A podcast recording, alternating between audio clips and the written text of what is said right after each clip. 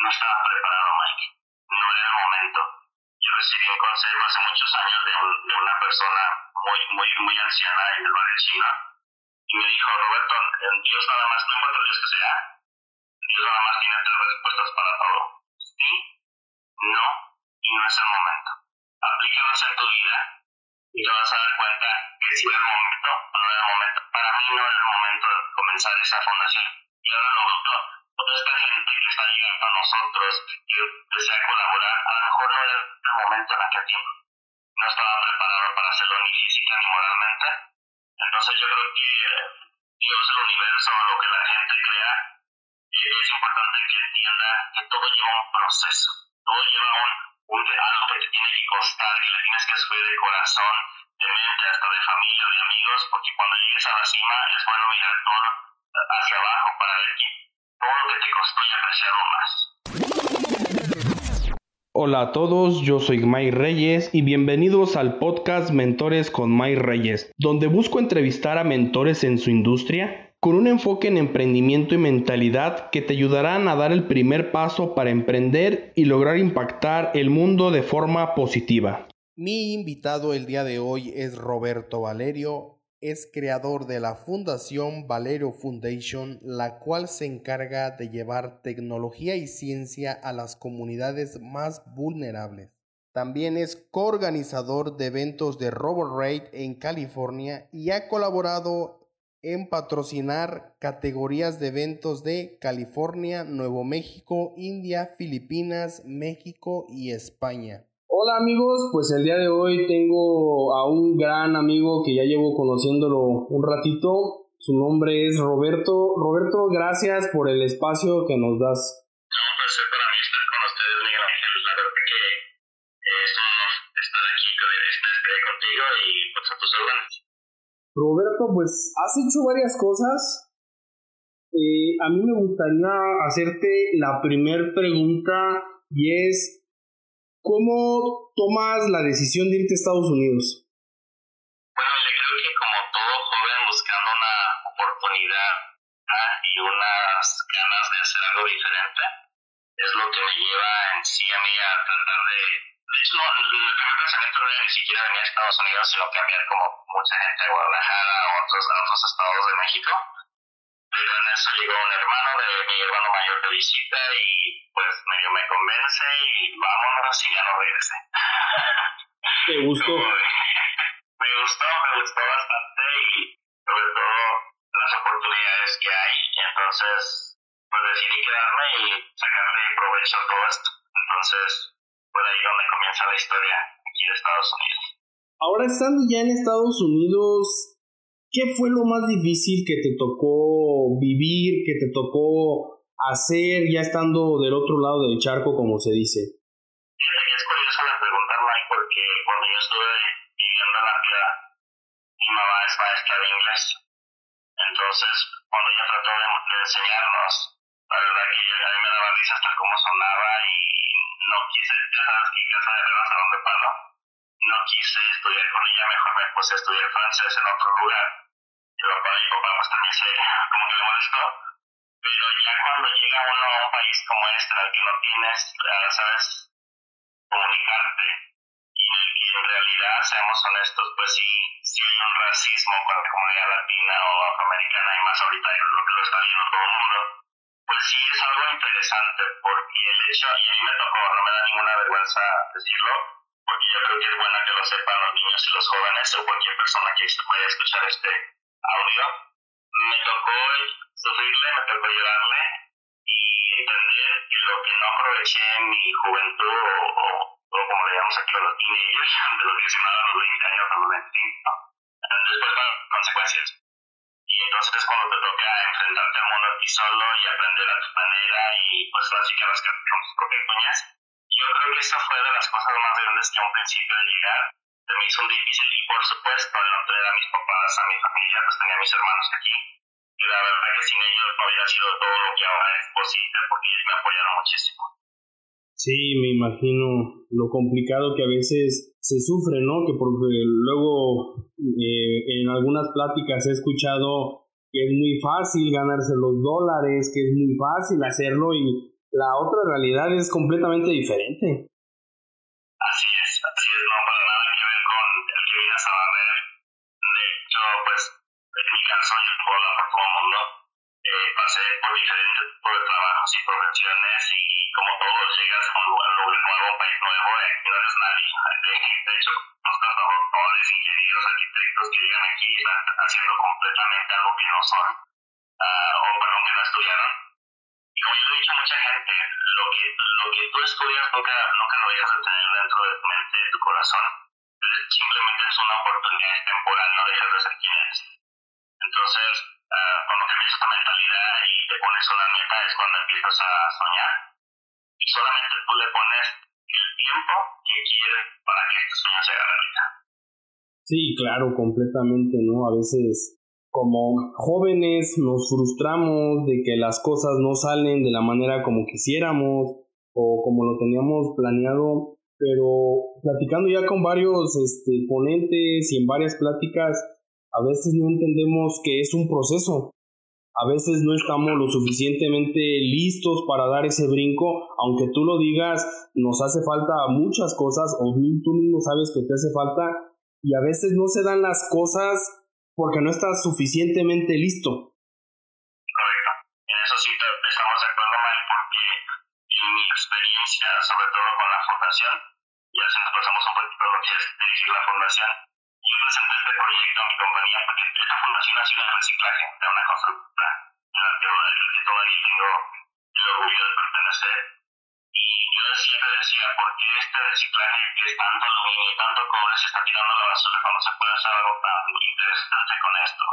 Entonces, el proyecto, y así como, así como lo vio este tercer personaje, que le entregué estos papeles con él, dándole lo que quería ser el sueño, que siempre lo llamaba sueño.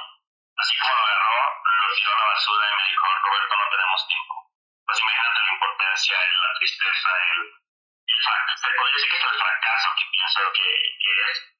Y crear todas tus ilusiones ahí, se te va a enamorar, se te bajan sueños, las ilusiones, pero también está eso, la, la tristeza y todo es como un reloj, llegas donde tú le quieres dar. Yo desde ahí empecé a trabajar, a prepararme en otras cosas, la oportunidad se vuelve a dar. Cuando se da esta otra oportunidad y llega a pasar tantas cosas inmensas como nos han pasado en los últimos cinco años, Fíjate que es curioso porque apenas hace dos tres años me daba cuenta y he pensado en ese momento en el que me tiraron los papelitos que, que hice aquel día. No estaba preparado, Mike. No era el momento. Yo recibí un consejo hace muchos años de, un, de una persona muy, muy, muy anciana en el barrio chino y me dijo, Roberto, Dios nada más, no importa Dios que sea, Dios nada más tiene tres respuestas para todo. Sí, no y no es el momento. Aplícalos en tu vida y te vas a dar cuenta que si el momento no era el momento. Para mí no era el momento de comenzar esa fundación. Y ahora lo veo, toda esta gente que está llegando a nosotros, que desea colaborar, a lo mejor no era el momento en aquel tiempo. No estaba preparado para hacerlo ni física ni moralmente. Entonces yo creo que Dios, el universo, lo que la gente crea, es importante que entienda que todo lleva un proceso. Todo lleva un un algo que te tiene que costar, que le tienes que subir de corazón, de mente, hasta de familia, de amigos, porque cuando llegues a la cima es bueno mirar todo hacia abajo para ver que todo lo que te costó y apreciarlo más. Sí, tocaste muchos puntos importantes y a mí me gustaría que me dijeras, vas con tu jefe, le presentas el proyecto, lo tira a la basura, después de eso, ¿qué pasaba por tu cabeza? ¿Qué fue lo primero que se te vino a la mente después de que, no sé, te hagas de ver desvelado trabajando en el proyecto o haciéndolo o escribiéndolo? ¿Qué pasaba por tu cabeza, Roberto? Fíjate que pues yo pienso que todos los seres humanos nos pasa absolutamente lo mismo en un proceso de horas o de días. Nuevamente caigo en, un reloj que a lo mejor me lo invento yo en mi cabeza como así para trabajo, para relaciones, para familia, para amor, para lo que sea creo que todo tiene una fecha de expiración, al menos para mí. En este caso fue una tristeza que yo me quedé, bueno, pues yo lo que intento es ayudar, pero rápidamente pensé, a lo mejor no es mi proyecto, es la persona que lo está recibiendo. Porque hay que entender que tanto en los trabajos como en las relaciones hay personas que no van a entender tu manera de pensar Y no quiere, y no quiere decir que estén mal, simplemente no entienden tu punto de vista. Entonces hay que esperar a que llegue otra persona que entienda ese punto de vista. ¿Y qué fue lo que pasó en esta situación? Cuando se volvió a dar la situación, con otro rey nuevo este señor se retiró, así como lo vio, me dijo, suena interesante, como lo tiramos a la basura todo ese material. ¿Para qué puedes hacer en seis meses? Oh, se abrió la gloria. Porque en ese momento yo tenía un viaje precisamente a la ciudad y que tengo que empezar a hacer algo. Y, y, se empieza a mover. Cuando te da oportunidad es porque el universo, como lo quieras llamar, te dice, ahora estás preparado. Sí, porque pasa de que alguna, muchos lo pueden tomar como una mala experiencia, pero de esa mala experiencia más adelante se abre una oportunidad de muéstramelo, demuéstrame lo que puedes hacer.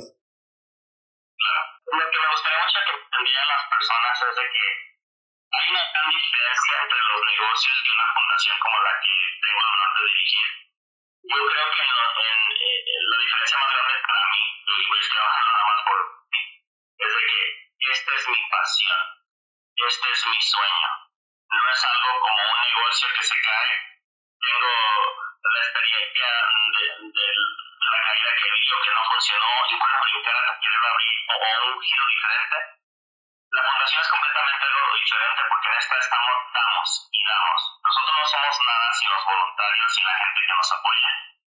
Pero más que nada, la cabeza de, yo creo que la cabeza de la fundación y todos los que dirigimos se hacen el favor de colaborar con, con, con esta fundación no solamente tiene un corazón precioso, sino que entiende que no es un negocio. Es una, es una oportunidad de servir y una oportunidad de hacer sueños realidad. Por eso se llama The Valerie Foundation Dream Maker. ¿Por qué? Mi sueño, mi sueño ya se hizo realidad. Ahora, ¿cómo hacemos el sueño realidad de los niños, de los jóvenes y de todos los que nos colaboran? Eso es lo importante entender, que si tú negocio, si tu fundación, si tu carrito de tacos, si tu empresa de millones no es tu sueño y no es lo que te gusta, tarde que temprano te vas a enfadar, te vas a hartar y no te va a importar ni la empresa, ni su gente, ni las personas que te colaboran. Y esa es la gran diferencia para mí. Sí, mucho que ver, o sea, la verdad es que compartimos un punto de vista muy similar.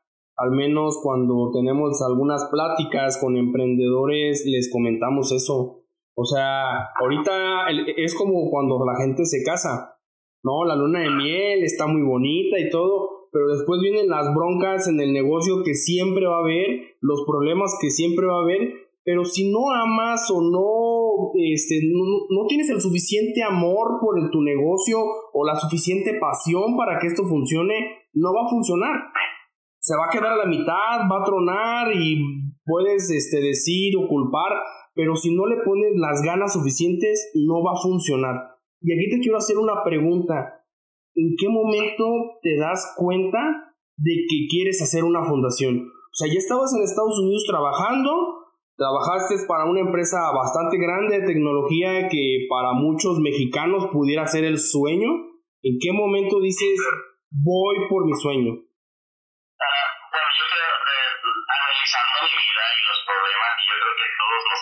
esto y es donde viene la, la sonrisita de todos cuando escuchan este audio. Eh, yo creo que las situaciones amorosas cuando pasa algo raro en tu vida, que te viene la depresión y o estoy viendo un negocio que se te abajo, trata de reiniciar tu vida o de pensar o me voy a la depresión y me hundo o comienzo un nuevo Roberto. En mi caso, creo que siempre he tenido el valor suficiente o el amor suficiente por persona de decir, la gente o las personas piensan que destruyeron mi mundo, pues yo me puse un nuevo chip en mi mente. Resulta que no soy un mundo, Mike. Yo me creo un universo. Cuando un mundo se destruye de este universo que me metió en la cabeza, fabricamos polvo de estrellas, lo hacemos camino y lo decoramos para lo que sigue para el siguiente sueño, porque no hay que agüitarnos, no hay que ponernos tristes. A todo el mundo nos pasa, pero en todo yo creo que es la actitud que tomes ante la derrota, ante la oportunidad o las cosas que se te presenten. Y hay que entender que no siempre vamos a estar bien, que no siempre vamos a estar mal, pero hay que ser muy abiertos de corazón y de mente para aprender. Eso te va a ayudar siempre a, a, seguir adelante, a tener más negocios, más empresas, más fundaciones, En mi caso, no es un, no es un negocio, pero sí nos da la oportunidad de colaborar con más escuelas, con más estados, con más países, y eso es lo que estamos haciendo para nosotros los socios, son los grupos de niños en otros países, y si lo convierto en empresa, pues somos, pues somos bastante ricos, creo yo, en cualquier empresaria. Sí, me imagino. Ahora ya empieza la fundación, tomas las riendas de hacer esto, hacer esto que te apasiona. ¿Qué fue lo más difícil a la hora de empezar la fundación? Yo creo que lo más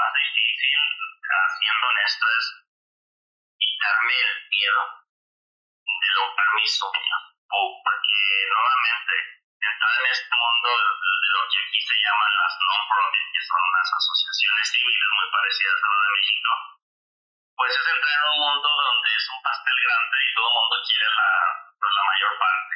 Pero aquí la diferencia es de que hasta el día de hoy, en estos cinco años que tenemos trabajando, nunca hemos pedido un dinero de gobierno, nunca hemos pedido a, a ninguna empresa, todo ha salido de la gente, para la gente, y sin ningún ego te lo digo, muchas veces me ha tocado ponerle a mí mucho dinero de, de propio. Y mucha gente dirá, bueno, pues por ese negocio, en primero el negocio. ¿Correcto? Sí.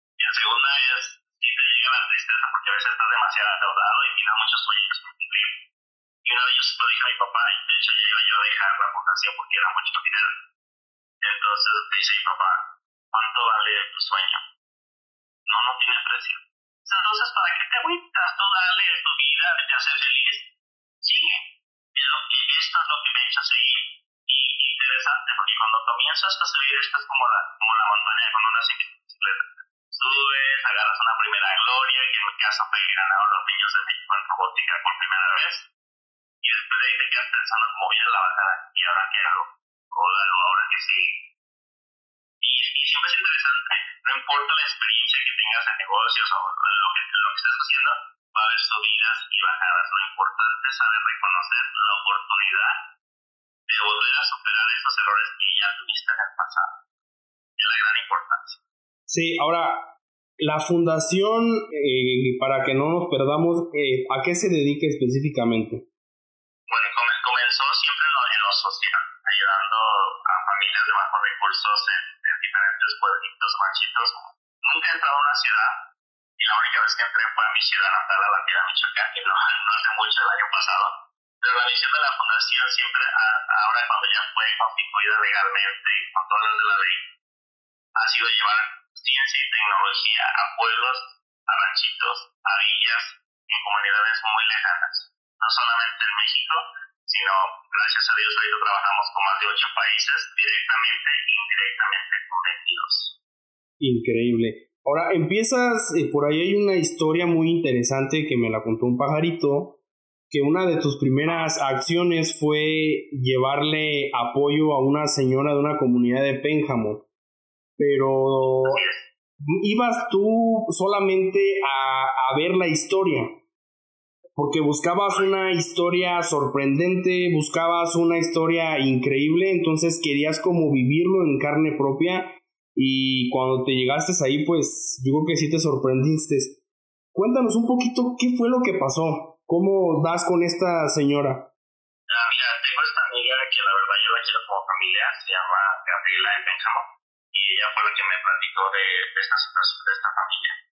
Es una señora ya bastante grande de edad, tiene un hijo con síndrome de Down de ya más de cuarenta y tantos años, que vive muy arriba en la sierra de Benjamín. De hecho, nosotros para llegar nos costó bastante trabajo porque era terracería, carretera, terracería, empedrado, se acabó el camino y ahí piedras con la, con la 4x4 que bendito Dios que la llevaban pudimos llegar a ella y anochecía.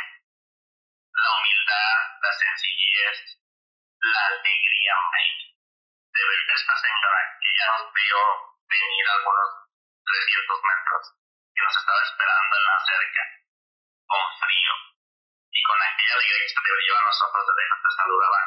Porque no hay ninguna otra casa alrededor. Somos como un cometa que está pasando y dice, wow, lo vi. ¿Te imaginas qué pasaría por su mente de ella? Es que ya llegaron, pues si van a venir, porque le dejamos saber que íbamos ahí. ¿Cuántas esperanzas se pierden al ver que está cayendo la noche y no ves ninguna camioneta, ninguna persona de nada? Yo creo que cuando llegué yo la conocí, esta sencillez, sobre todo aquel amor con el que recibe, la lección fue para todos los que me acompañaban y para mí. Entonces, imagínate de llegar a querer a, nada más a, a conocerla y de repente te das cuenta que la bienvenida es que te dan unos nopales que acababa de cortar con sus manos todas sangradas por el de noche. Increíble. Y te los entrega porque ibas a ir a verla. Una cosa que a mí me cambió la vida para No, hombre, increíble Yo voy a llevar algo y resulta que el que me traigo el mejor cambio de vida soy yo. Y yo lo puedo decir abiertamente que gracias a esta historia, en lo social y en lo personal con ella y con esta familia, fueron las que dispararon todo este gran sueño que se ha hecho la fundación en la parte social, porque hay la parte de la robótica que es muy aparte con nosotros, con mis sobrinos. Pero así empieza. Esta es la historia de esta señora y nunca hemos dejado de cuando hay la posibilidad de ayudarle. Ya no puedo regresar porque está bastante lejos y pues, tú sabes ahora nos ocupamos bastante. Sí. Pero tratamos siempre de que le llegue esa ayuda, por lo menos en diciembre, que es cuando cierro el año con lo social, con orfanatos y Qué increíble historia, la verdad. O sea, créeme que a veces eh, nos ahogamos en un vasito de agua, nosotros mismos, cuando cambiamos la perspectiva de nuestras vidas y enfocamos en otros y encontramos o entendemos este tipo de historias, la verdad es que son increíbles y dices, o sea, esa persona le está sufriendo, está súper complicado y yo a veces me estoy quejando de este problemita que me acaba de pasar en mi trabajo o esto que me acaba de ir mal. O sea, esto... Sí. Y hubieras estado conmigo ahí, Mike, y hubieras visto la cocina hicieron el favor de invitar. No había nada, no, no había dónde sentarte, de hecho estaba lloviendo, de hecho estaba tristemente mal. Había muchas ideas de sentar una cama mojada en la que yo sé que se iba a acostar y voltear al techo, ya ves que está muy dado en México que cuelgan canastitas y bolsitas con la comida. Sí. En, en esta casa o en este lugar, lo único que vi colgado con la bolsita, con medio plátano, jitomate ya bastante mal y unas duras. Y a lo mejor cuál era la, la comida de la siguiente y te quedas pensando y todo lo que tengo yo en casa y todo lo que dejé en Estados Unidos esperándome Créeme que el día que yo, ese día que yo regresé aquí a Estados Unidos abrí mi refrigerador, en ese tiempo yo vivía solo. Créeme que lloré. De Sí, ver la comida cómo no. de perder y de acordarme de esta señora. Voy a cambiarme, ahora, ahora donde tengo la ropa, nuevamente me acuerdo del hijo, que traía una playerita súper sencilla y ya muy usada. Y te quedas pensando, y yo tengo todo esto de que de lujo, cuando hay gente que no tiene nada, te cambia la vida completamente de una manera que a veces hasta te da tan. En mi caso ya me pasó, y creo que yo fui un hijo muy chiqueado por mi mamá, y como todo joven a los veintitantos me di los lujos que pude. No me arrepiento nunca de lo que hice en ese tiempo, de eso nunca me he arrepentido de nada lo que he hecho, bueno o malo, porque creo que todo tiene una consecuencia, pero una, un aprendizaje pero sí prometí jamás volver a hacer una cosa así. Entonces ahora sé que soy muy miserable para mí mismo, pero creo que todo tiene una etapa y una edad. Los 20 siempre son del relajo, de la diversión, del poder eh, hacer cosas diferentes o lo que se te dé la gana. Pero ahora si pienso en el pasado me hubiera encantado pensar así cuando yo tenía 20. No haber gastado en tanta ropa, con tantos tenis, tanto pelo. Entonces, eh, todo tiene su tiempo, todo, Sí. todo tiene su tiempo y está bien. Y no, ya está bien si tú corriges los errores. Sí, no, y te das, o sea, te abres la perspectiva muy difícil. Creo que a veces por el tema de la rutina, por el tema del trabajo, no valoramos lo que tenemos, eso es una realidad. Y cuando escuchas ese tipo de historias o cuando ves ese tipo de historias, te cambia la perspectiva de una manera increíble.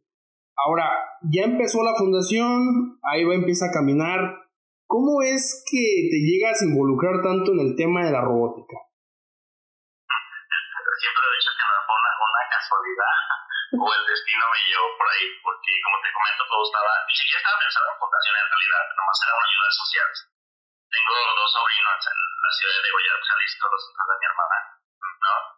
Ellos estaban, estaban estudiando eh, robótica, o en su tiempo estaban estudiando ahí en Guadalajara, de vacaciones me, me dicen ellos, padrino, ¿por qué no nos acompañas a un torneo que vamos a tener y queremos que nos acompañes? Y pues sería bonito.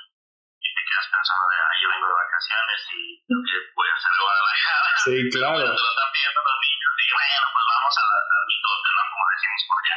Cuando llego y veo todo este grupo de niños que eran fácil unos 30 niños que estaban programando, estaban teniendo una demostración de la, del curso de robótica. Y en primera me doy cuenta que estaban programando nada de caricaturas, nada solamente tipología y todo esto, y les resta una concentración y que están moviendo robots y que yo no entiendo ni mi teléfono a veces, estos niños de 6 a 12 años que están haciendo maravillas, verdad me impresiona tanto que yo me acordé de eh, un consejo que, que, me dio mi papá y este no te lo he contado, pero cuando estaba en la búsqueda de hacer algo diferente, mi papá siempre me dijo, no le resuelvas el, pro el problema un momento, no le des pescados, darles una caña y enséñalos a pescar. Yo te diría que invertirás en la educación o buscarás algo con los niños para cambiar la siguiente generación si puedes. Cuando yo vi a estos niños programar y, tan contentos de lo que estaban haciendo, yo empiezo a platicar con su profesor y me dice, Roberto, es que los niños de México son los genios. Digo, es que lo puedo ver. ¿Y por qué no llegamos a competir, a hacer cosas interesantes? Pues tú sabes cómo muchas veces el gobierno te influye, pero también la realidad es que no tenemos el apoyo para competir internacionalmente. Y en ese momento ellos tenían un pase a, a un concurso que se llama RoboRay y que somos grandísimos amigos y colaboramos con ellos en, en todos estos países me dijo, tenemos este, este pase para llevar a los niños a Estados Unidos, ya tienen las visas, ya tienen el pase, están muy bien preparados, pero no tenemos dinero. Yo sé por qué mi bocota así, todo lo que se podía, y les dije, pues ya lo tienen, yo, ¿cuántos niños son? Somos cuatro, son cuatro niños y yo. Pues vámonos, yo los apoyo y yo los patrocino, nunca me imaginé la que me estaba metiendo la verdad. Sí. Ha sido el error más grande, pero más hermoso de mi vida porque cambió mi vida para siempre. Entonces, llegó el día, estaban a menos de un mes. Cuando llegan, te das cuenta de que, ¿dónde están los hoteles? Yo les prometí a ustedes, los pagué. ¿Dónde están las? Yo no tenía que llegar ¿eh? como, como llega todo el mundo otro país perdido. Para pronto me metí en la cabeza buscar el consulado mexicano, dijo que la puerta no tenía una cita, les expliqué lo que estaba pasando, se rieron de mí, ellos me dijeron que te vamos a apoyar, y lo que quieres nada más con diplomas, que vayan y les den una bienvenida, algo así. Pues hablaba con Alfonso, maravillosamente dijo, sí, ayer vamos a estar mañana, fui por los niños, se acomodé en el hotel, y esperando la, tenía las 10 de la noche para cerrar los ojos y dormir, y me, y me llega el flash de ok, mañana llega un cónsul de México al hotel, ¿y dónde lo vas a recibir? ¿Cuál es el protocolo para recibir una embajada o, o un consulado? Así me voy a levantar y me fui a, al hotel a conocer gerencia. Gente maravillosa, latina y los mexicanos más, la verdad, porque hablé con ellos como cuál era mi problema tanto que me había metido. Entonces ellos me apoyaron, me apoyaron solamente con un salón y banderas y todo fue tan profesional como si tuviéramos toda una vida haciendo esto. Wow. Que todo, todo se ha acomodado realmente en el momento exacto, con las personas exactas, para hacer historias inolvidables. Porque realmente, como lo he dicho anteriormente, nosotros no pedimos dinero. Porque hemos pedido dinero a la fundación. Nosotros ofrecemos historias y que la gente se involucre con ellos y que decida si nos quiere ayudar. Sí, no, y las... Puede contar horas de historias, pero que no las tenemos así de aquí. Así empezó. No, y es una increíble historia, ¿no? O sea, al final de cuentas, creo que ya venías, si bien ya bien trabajando en la fundación con esta cuestión social, esto de los niños, la verdad es que es increíble. Eh, por ahí una vez platicando nos compartías un gráfico y la verdad es que yo me quedé impactado, o sea, sé y entiendo el talento que hay en México, pero ver niños ganando torneos de robótica en varias partes del mundo, yo creo que tú lo sabes mejor que nadie, están como en segundo o tercer lugar a nivel mundial. Es increíble ver a niños de escasos recursos yendo a participar allá y poniendo el nombre del país en alto, eso es, ah, se me enchina a mí la piel, la verdad. Sí, fíjate, cosas que no veías antes o que no escuchábamos. Uh, claro, hay que entender que hay diferentes tipos de concursos en cuestiones de robótica, unos privados, otros abiertos para todos. Ah, tengo el honor de trabajar y convivir y de hecho tengo una sorpresa por ahí de compré algunos derechos para este evento en México. Este evento con el que trabajamos que se llama RoboRay es uno de los monstruos más grandes de competencia de robótica a nivel global. Uh, son personas que la verdad yo siempre he dicho, ahora son mi familia no importa el país donde sea, pero sobre todo la directiva. Ellos ya fueron a propiedad, les tocó conocer a algunos de ustedes, uh, pero lo que, me, lo que me gusta es que son personas sencillas y que no te ven ejecutivamente que te quieran ver con un traje y que te quieran imponer sus reglas y sus leyes. Son los que me dieron la lección a mí más grande en esta cuestión de, de la robótica, porque me dijeron, el primer día que yo llegué con ellos a trabajar, llevando a los niños, pues uno va muy serio, traes la idea de que tienes que traer un traje, una corbata, me cortaron la corbata, me doblaron, me quitaron el saco, me doblaron la camisa, el primer botón, dijeron, diviértete, aquí no hay seriedad, aquí vienes a jugar con los niños, wow. a ser, a ser otro niño. Creo que se quiebra un, un gran molde que traía yo planeado acá de lo ejecutivo, lo ejecutivo tienes que traer tu, tu traje y ser muy serio.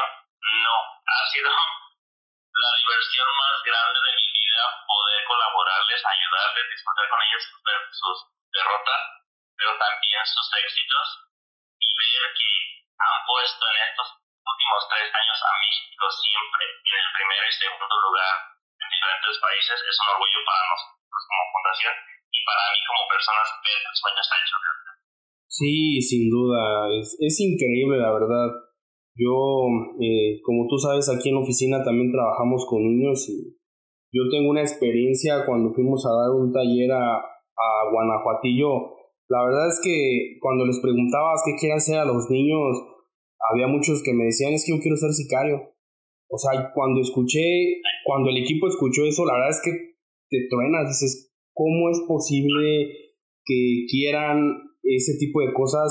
Pero luego empiezas a entender el concepto o, empiezas a entender más a detalle que es como lo que ellos viven, o sea, no viven un tema muy este, de tecnología o ese tipo de cosas.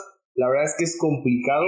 Yo me acuerdo que en esa plática que les dimos de negocios, me acuerdo perfectamente que cuando terminamos había un niño que tenía esa idea y nos dijo, ¿saben qué? Ya no voy a querer hacer eso, ahora quiero poner un negocio y voy a cobrar tanto. O sea, ese tipo de cosas a mí la verdad es que me marcaron de una manera increíble porque ya los empezaste a moldear eh, desde pequeños para bien.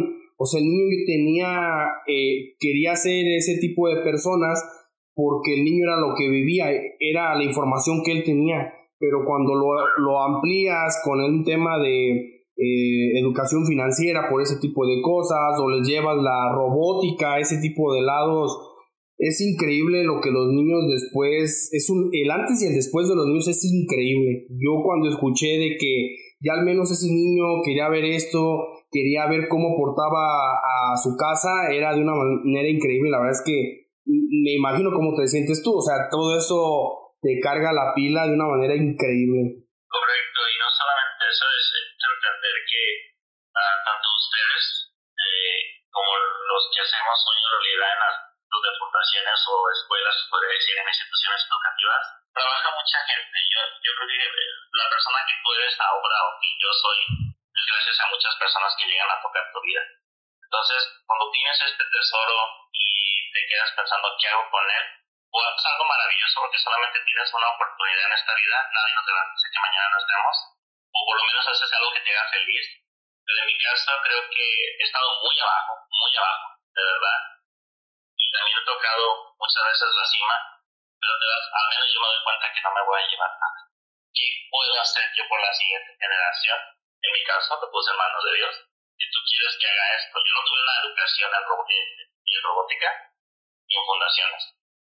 Yo puse todo esto y lo sigo haciendo de corazón porque me gusta ayudar, porque mi sueño es dejar un legado para la siguiente generación. Cuando todo esto se combina y es verdadero, primero la gente cree en ti, quieren ser parte de esto y se va haciendo poco a poco el camino.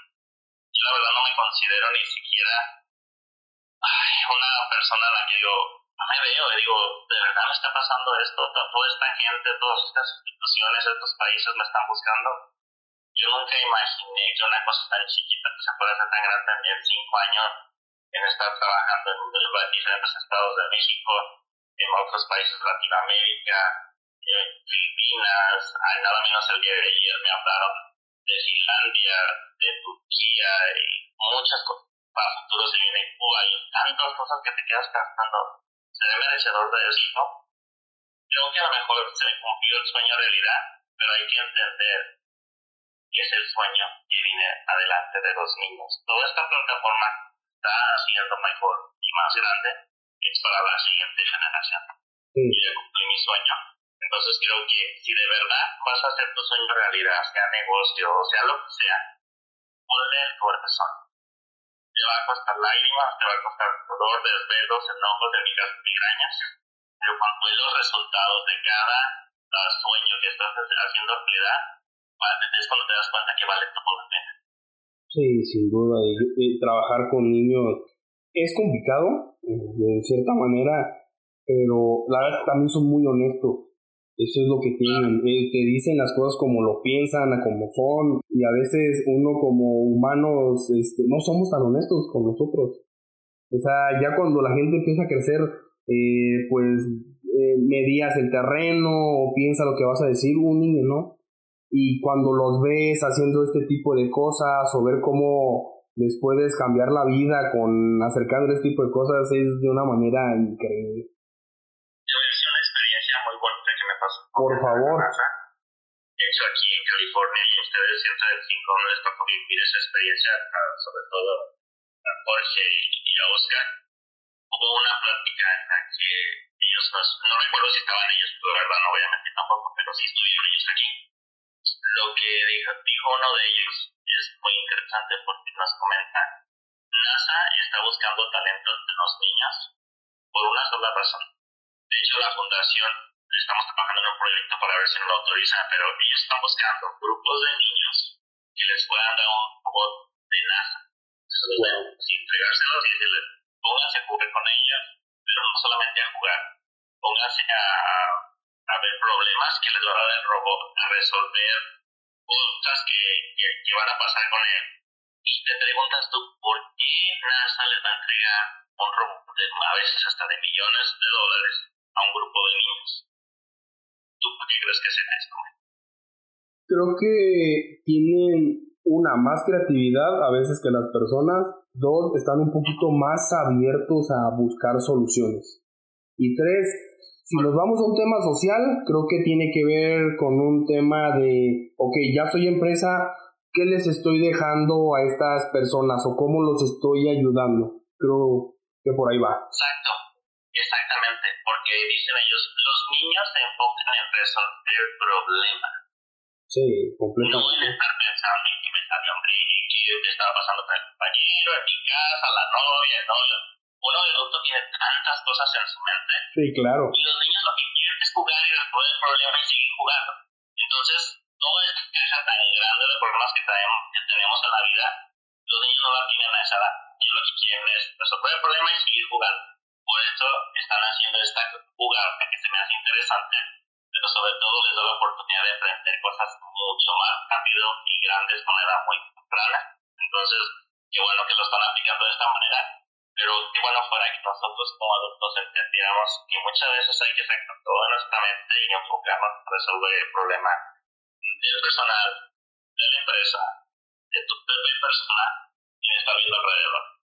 La verdad es que ver a un niño, yo por ejemplo que tengo sobrinos, verlos muy metidos jugando con Legos para mí es como maravilloso. O sea, es increíble y a veces me he sentado con ellos también a jugar porque se desarrolla una creatividad. De hecho, cuando a veces ofrecemos en la oficina algunos talleres o cosas así, cuando uno empieza a trabajar con Legos, empieza a desarrollarte una creatividad interna, que para mí toda la gente tiene creatividad, solamente uno lo tiene más desarrollados que otra persona.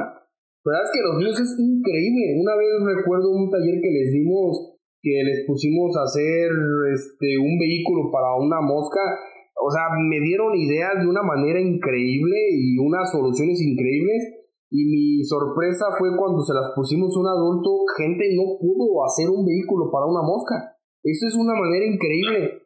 Y un niño me tenía dos o tres soluciones y la verdad es que dices, wow, o sea, el tema de creatividad están increíbles.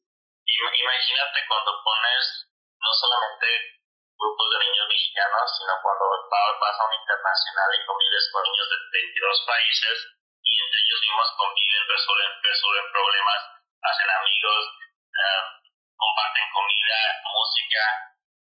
Te vienes con una riqueza cultural y una apertura de mente que no solamente los niños, uno como adulto se viene con la boca abierta de saber todo lo que viviste en este encuentro y que lo puedes poner a, trabajar en tu propio sueño y que te enseñó a los niños. Eso es lo más interesante, que uno se cree que sabe todo, pero los niños son los que realmente nos enseñan a tomar elecciones. Sí, completamente. Con mucha sencillez, sobre todo, no hay como los otros adultos, lo hacen con una sencillez bastante linda. Sí, increíble. Pues ya nos metimos muy profundo en este tema de los niños, me quedé un poquito atrás, y es que me dijo un pajarito que regresando un poquito al tema del, del consulado de los niños, pues que Roberto y otras personas traían un mitote recibiendo a los niños que Tal fue el caso de que se acercó alguien de RoboRay para invitarte a ser el representante de toda Latinoamérica. ¿Qué tan cierto es eso? Pues mira, tiene mucho que ver cierto, pero con los, con los años han cambiado las cosas y nuevamente hay que entender que no por ego y querer abarcar tanto vas a destruir tu propio sueño. Claro. Ahora somos muy buenos amigos, como te comentaba, con los directivos de RoboRay. Mi gran sueño, y creo que va más del 80% de cumplido, es llevar RoboRay al Bajío de México, comprar los derechos para, para RoboRay Bajío y tratar de hacerlo lo más fácil y accesible y menos costoso para toda esta área. ¿Por qué? Porque RoboRay existe en México, está una en Guadalajara que es algo grandecita y está la Nacional de Roborrey en Ciudad Juárez, pero el simple hecho de que sea Ciudad Juárez, la cual a mí me fascina esta ciudad y tiene una reputación desgraciadamente muy mala. Claro. La directora de Roborrey México es de ahí y me dice, Roberto, tú has estado en nuestro concurso, la gente no viene porque es de Ciudad Juárez y la reputación mundial que tiene Ciudad Juárez, pues no, no es la mejor. Entonces es donde brinca el nuevo sueño. Quiero traer Roborrey al Bajío de México bajo la tutela de, de la fundación. Ya en pláticas ya somos dueños de este, de este evento del Bajío. Simplemente aquí ahora con el COVID pues no se ha podido hacer nada. Y estamos trabajando muy fuerte con el gobierno de Guanajuato, con la Secretaría de Educación Pública de Guanajuato y sobre todo en la parte de Pénjamo, con el delegado de Pénjamo de, de Educación Pública. No solamente se comportó nuevamente, vamos a recalcar esto como uno de los mejores amigos sino el interés que tiene por la educación de los niños es tan grande que compartimos tantas cosas en común y estamos a lo mismo, es el legado a la siguiente generación y lo vamos a hacer.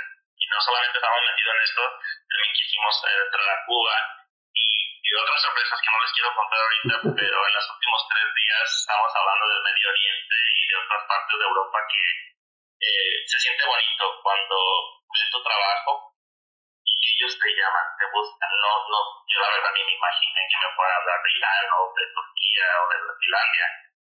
Y ellos son los que quieren colaborar contigo y te quedas, eres verde. pues yo creo que sí, porque yo no debía. Pero entender que también es la línea delgadita, ¿no? Tienes que hacer lo mejor que puedas y entender que no es un negocio, nuevamente. Es entender y ayudar a los niños y es lo que yo me recalqué el día de ayer. Tiene un corazón tan grande así. Y dijeron, sí, vamos a hacerlo aunque sea por línea y en el futuro poder traer niños de México a nuestros países, de nuestros países a México, y creo que esta está tan hermosa y grande que me da hasta miedo hablarlo, porque si no se hace realidad, pues le cambiamos el sueño, ¿verdad? No, no, hay ningún problema. Pero es bonito, es muy bonito, y como te comento nuevamente, gracias al personal y a los niños. Yo solamente soy la punta de la flecha, yo viajo sin todo este cuerpo de ángeles, yo le llamo. Sí, me imagino. ¿Alguna vez, Roberto, te pusiste a pensar qué tan grande pudiera ser esto en el tema de la robótica? O sea, aquella vez que acompañaste a tus sobrinitos y después les pagaste el vuelo, ¿alguna vez te pusiste a pensar de que esto se iba a, crecer de una manera descomunal, iba a llegar a un sinfín de países?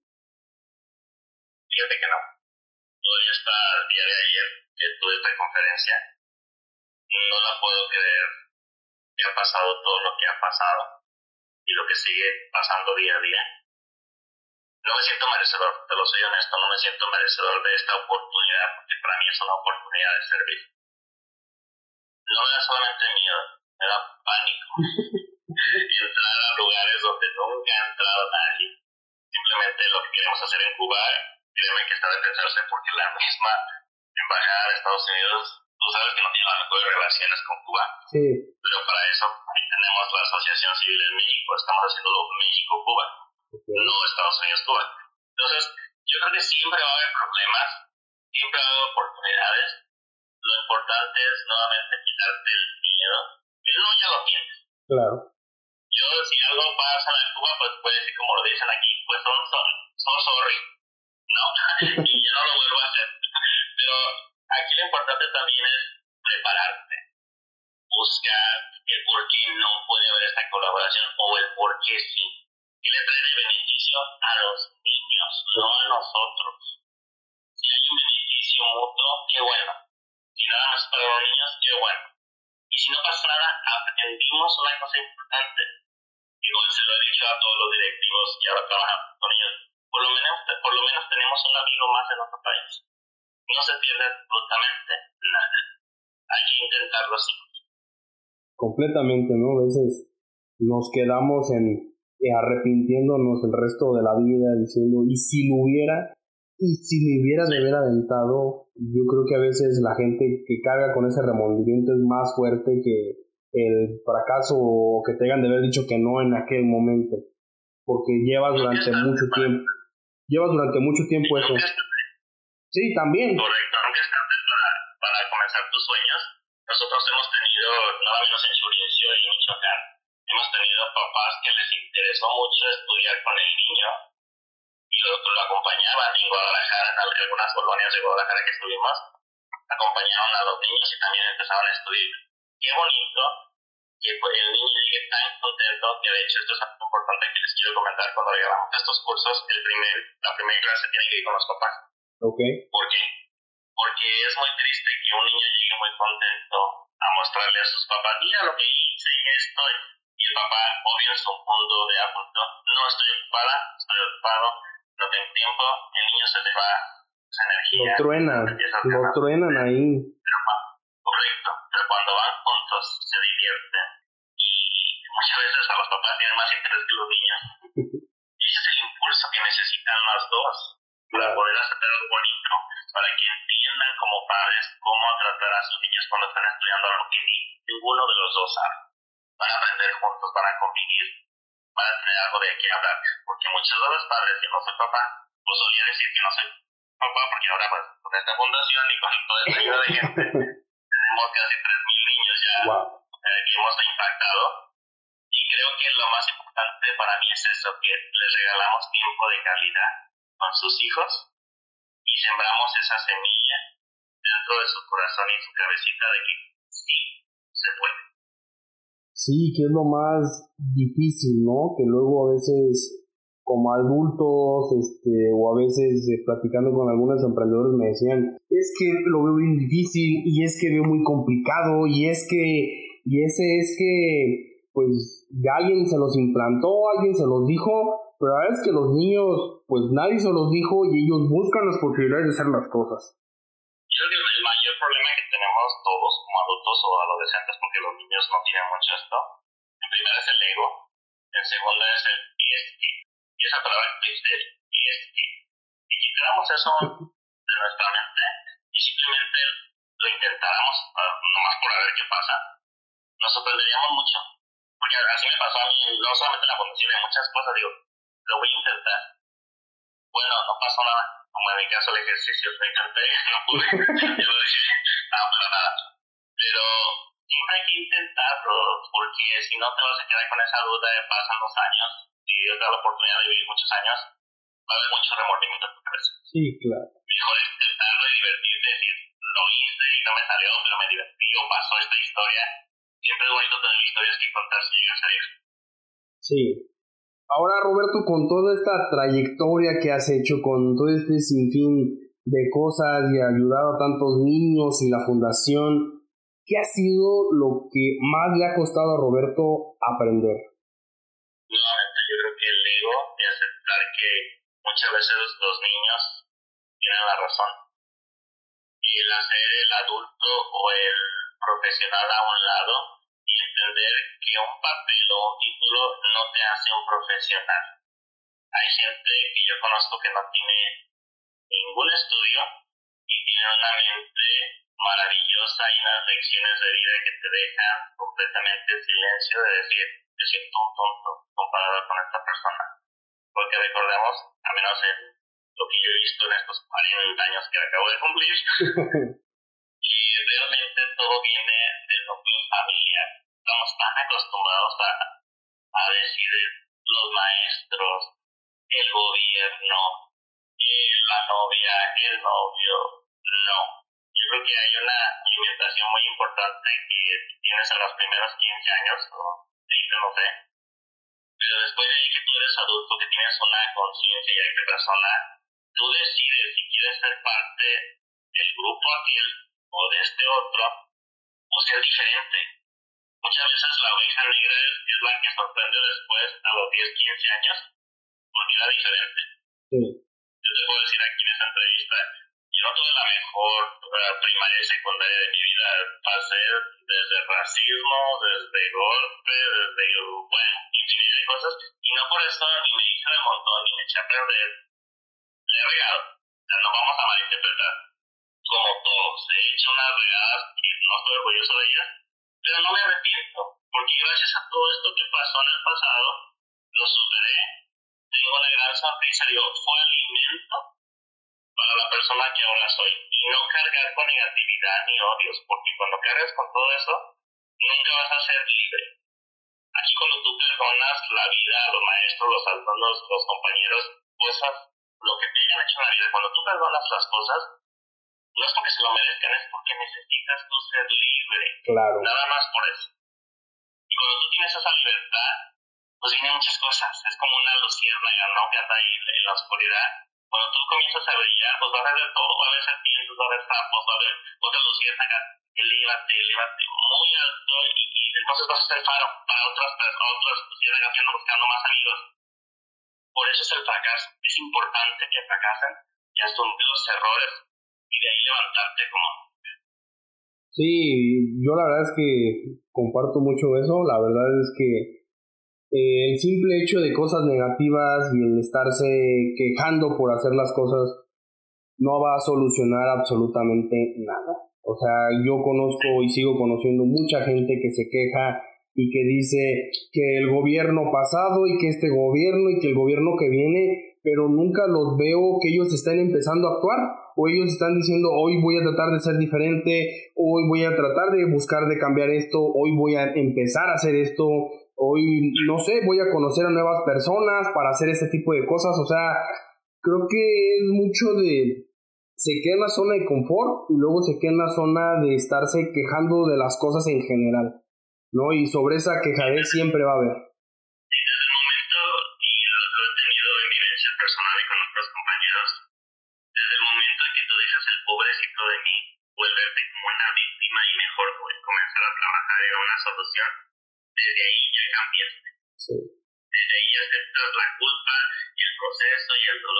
Perfecto.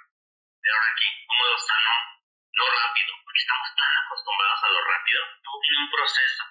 Estamos tan mal acostumbrados a que las cosas las queremos para ayer y yo me incluyo dentro de esas personas y más por lo que hago. Pero hay que aprender a tener paciencia, a ser un instrumento, pues si no tanto de amor para que no se escuche como novela, un instrumento de compasión, de que hay personas que no tienen la misma educación, nada más. Pero todo lo queremos rápido, lo queremos a nuestro punto de vista y es el error más grande porque nunca avanzas. Sí. Pero cuando pones todas estas colaboraciones, respetas su punto de vista, creces como nunca.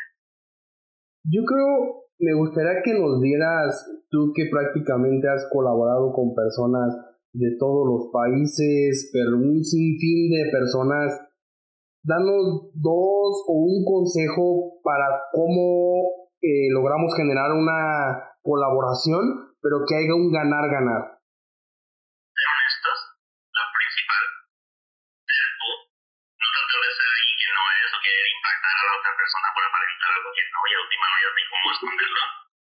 Pero sobre todo, entender y cuando haces colaborar que lo hablas de corazón y en papeles, porque muchas veces hay que tener que es negocio, poner, poner la misma energía que pone el otro, porque también mucha gente le pasa esto.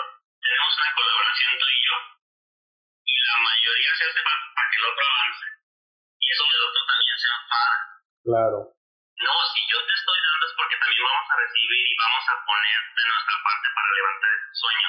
Y no, en mi caso, creo que todo esto se ha dado porque ha habido interés de ambas partes. Ha sido de corazón.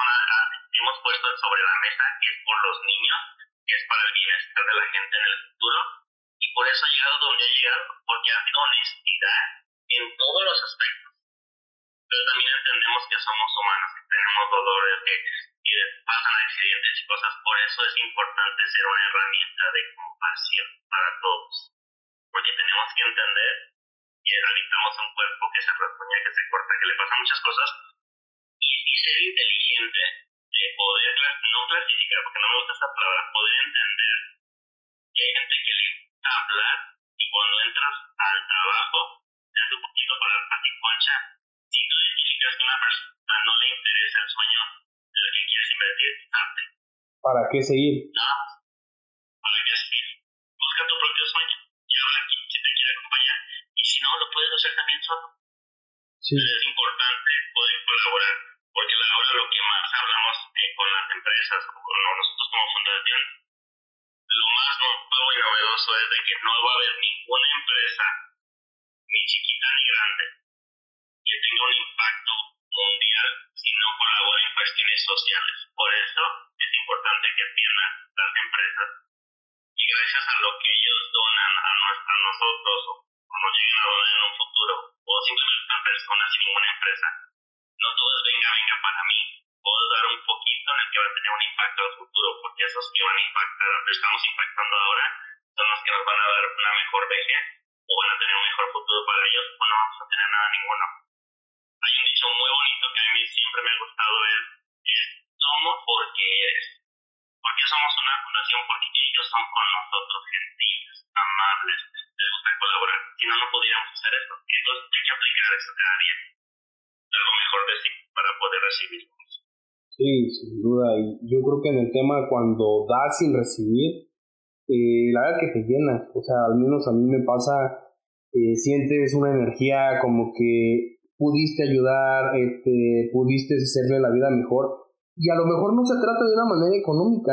A lo mejor se trata de que a alguien le diste los buenos días sin que lo conocieras. A alguien le dijiste, oye, la verdad, esta ropa se te ve muy bien y ya, y seguiste tu camino.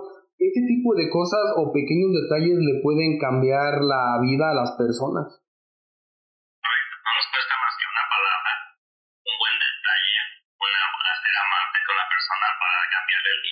Sí, por completo. Eso es muy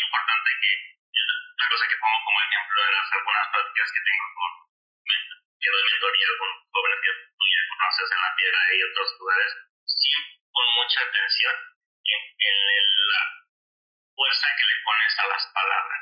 Te voy a dar un ejemplo. La vocal A no es lo mismo a ah, ah, ¿lo ves? Claro. siempre hay que pensar lo que vas a decir y si no tienes esa habilidad de pensar, por lo menos enséñate a escuchar para poder aprender algo. Y aún así si la riegas, porque vemos muchos que no más hablamos así y también lo he hecho y lo sigo haciendo, quita el ego de, de- de decir, pues que me equivoqué. Vamos a hacer, vamos trabajando la idea de los dos. Pero está tan marcado el ego en las personas que por eso no avanzan los proyectos, no avanzan las empresas, no, no avanzan los sueños, porque tiene que ser como yo quiero. Y no es así, porque no muchas veces yo tuve con mi hermana un café en la piedra que se llama Bombay. Fue toda mi ilusión, le eché todos los kilos. No, yo creo que nunca hubo en aquel tiempo un café así. Sí, fue un éxito. Pasaron muchas cosas que por las cuales tuvimos que saber que no puedo contar aquí, ¿verdad? Okay. Pero da una tristeza el por qué, por gente mala, tienes que cerrar. Como te digo, pues lo vivimos, lo gozamos, fue bonito, fue una experiencia para la ciudad, para nosotros. Te cambia el sueño y listo. No tienes por qué darte derrotado. Sí, seguir adelante. Exactamente. Vamos a es cómo saber levantarte ya con una sonrisa. De, ay, me caí, pues sí. Sí, no, y yo creo que en varias etapas de la vida vas a pasar por cambios, vas a, vas a pasar por transformaciones, vas a pasar por un sinfín de cosas, pero yo creo que a veces encontrarte a ti mismo, encontrarte dónde están los valores, qué eres, qué no eres, qué te gusta, qué no te gusta, es muy importante. Yo creo que la verdad es que nos cuesta trabajo por este mundo tan veloz que llevamos, que vamos corriendo de un lado a otro, a veces pararnos, tomar un pequeño respiro y decir qué soy y qué no soy. Con la última pregunta. Imagina que vas caminando y te encuentras a un genio en la calle y te puede cumplir el deseo que tú quieras, pero solamente uno. ¿Qué le pedirías?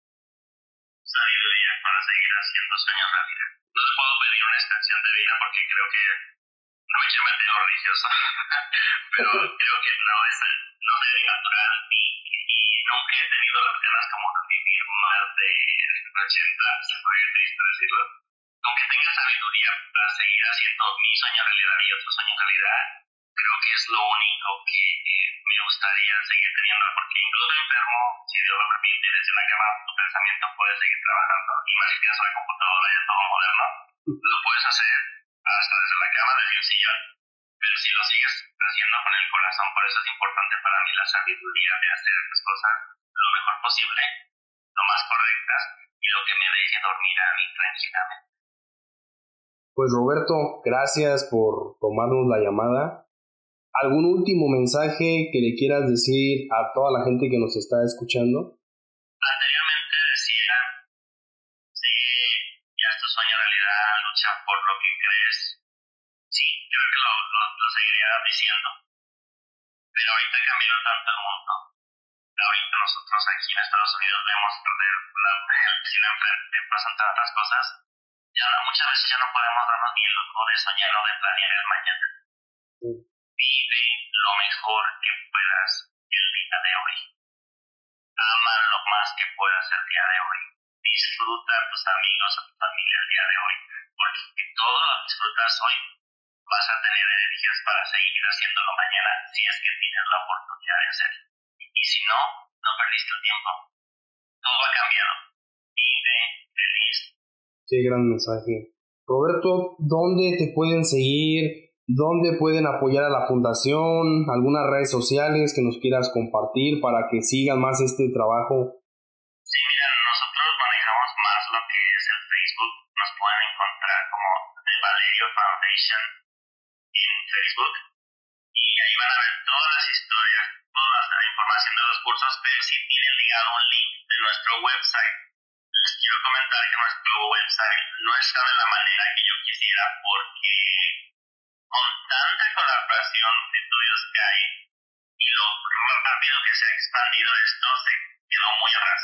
Está, el, el, website está por cuestiones de, de, de Estados Unidos que me lo pide como si fuera el SAT, aquí se llama la IRS para darle validación a la fundación, pero creo que tenemos más impacto en el Facebook. Estamos trabajando en esto de, de renovar imagen y todas estas cuestiones de la fundación.